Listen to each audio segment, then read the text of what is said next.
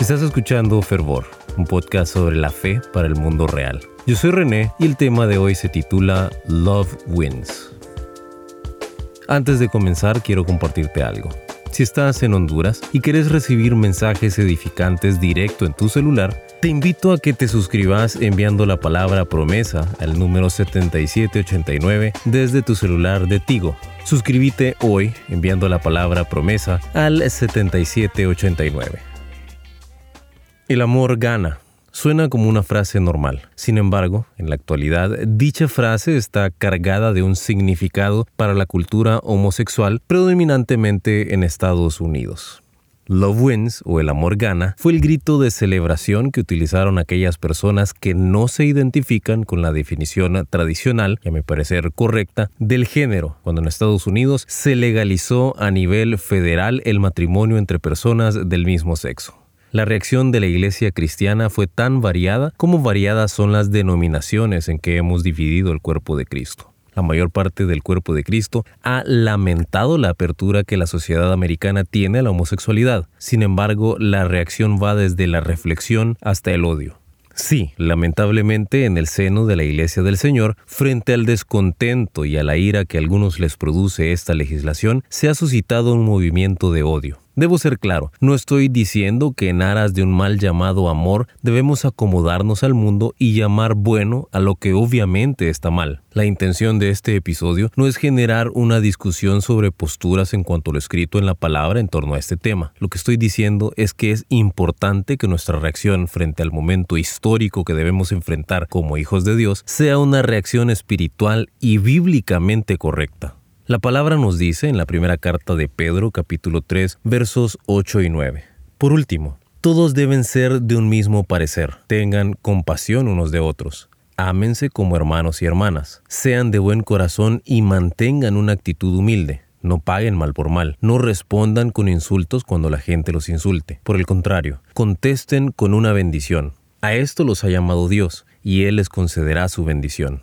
La mayoría de nosotros estamos dispuestos a tener un mismo parecer, siempre y cuando el mismo parecer sea lo que yo siento. Pero el mismo parecer, la manera de pensar en común debe ser la de la mente de Cristo. Nuestro sentir común debe ser el sentir de Jesús. La pregunta que nos debemos hacer es, ¿qué piensa Jesús sobre los homosexuales? Pues la respuesta es que piensa lo mismo que piensa respecto a todos los pecadores, es decir, todos nosotros es que la palabra nos enseña que todos estamos destituidos de la gloria de Dios y Él vino a salvar a todo el que esté dispuesto a confiar en Él. El Evangelio según Marcos capítulo 2 nos enseña que Jesús fue invitado a cenar a la casa de un cobrador de impuestos. Quizá eso no te parece nada escandaloso. Sin embargo, en el contexto de la sociedad judía de la época, un cobrador de impuestos era el peor de los traidores. Era un hombre que apoyaba la ocupación del imperio romano, en lo que deberían ser tierras soberanas del pueblo de Israel. Hacía esto mediante la recolección de un impuesto que ayudaba a mantener dicha supremacía romana. Para los judíos, Jesús estaba cenando con el enemigo. Ellos no esperaron para expresar su descontento. Marcos, en el capítulo 2, verso 17, nos dice lo que piensa Jesús respecto a estos que algunos miran como enemigos de la iglesia. Cuando Jesús los oyó, les dijo, La gente sana no necesita médico, los enfermos sí. No he venido a llamar a los que se creen justos, sino a los que saben que son pecadores. La enseñanza es clara. El Evangelio no debe reservarse para aquellos que ya conocen a Jesús, sino que está hecho para que lo llevemos a todo lugar. La redención es para aquellos que estábamos perdidos. Eso incluye a todos los perdidos, sin tomar en cuenta cuál es el pecado que nos hace ser perdidos. El amor de Jesús es tan grande que puede llegar y transformar al corazón más herido y entenebrecido. Sin embargo, debemos estar dispuestos a llevar ese amor hasta donde tiene que llegar. En este episodio de Fervor, quiero darte tres tips sobre cómo podemos abordar el pecado de nuestro hermano en el amor de Jesús. Si queremos llevar el amor de Cristo a los perdidos, debemos hablar la verdad en amor.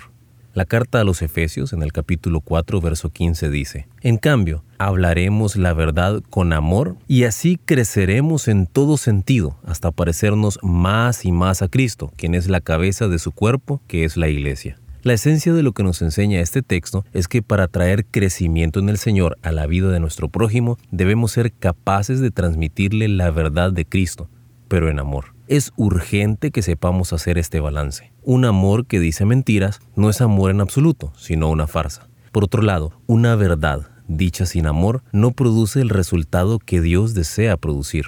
Por mucho que martillemos la verdad a una persona, si no la hacemos llegar en un frasco de amor, jamás querrá tomarla y aplicarla a su vida. Decir la verdad en amor implica demostrar amor, que desde la esencia lo que te motiva a compartir con una persona sea un amor sincero y desinteresado. Creo que la primera muestra de amor que debes tener con alguien es orar por esa persona. Aun cuando él o ella no se percaten, cuando oras por alguien, demostras que tu interés es tan sincero que presentas su vida delante de Dios. Decir la verdad en amor implica también apegarnos a la verdad. Creo que en esa verdad debe haber sabiduría. Sabiduría para escoger el momento correcto y las palabras correctas, de modo que el mensaje sea como un ungüento al corazón de tu prójimo y no como limón vertido sobre una herida. Lo segundo que debemos practicar es el no hacer acepción de personas. Dios no lo hace y nosotros tampoco debemos hacerlo. En muchas ocasiones repetimos que no debemos unirnos en yugo desigual con los incrédulos. Creo que este es un consejo bueno y sincero, pero en ocasiones mal entendido.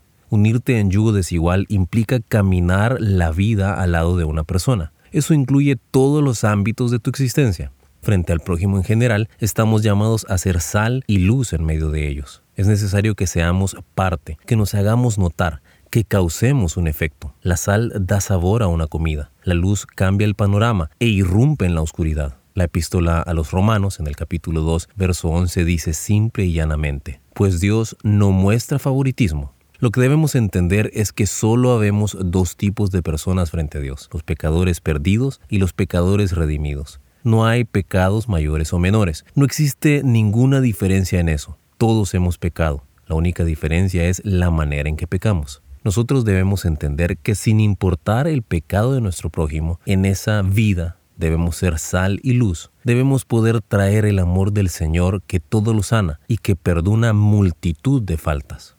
Finalmente, debes saber que no es por la fuerza.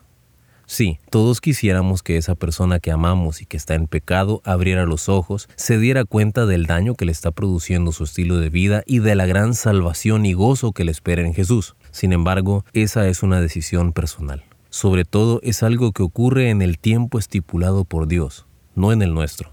Como muchas cosas de la vida cristiana, tener la bendición de que alguien que amamos finalmente se encuentre con Dios puede ser más una maratón que una carrera de velocidad. Mientras eso ocurre, creo que lo mejor que podemos hacer es seguir mostrando ese amor, persistir en él, de la misma manera en que Dios persiste en su amor por nosotros. Debemos imitar a Dios en esto que nos dice la palabra en el Salmo 103, versículo 8. El Señor es compasivo y misericordioso, lento para enojarse y está lleno de amor inagotable. Seamos misericordiosos, pacientes y llenémonos de un amor inagotable.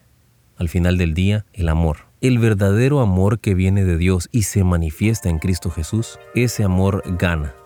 Podemos confiar en eso plenamente. Gracias por acompañarme en Fervor, un podcast sobre la fe para el mundo real.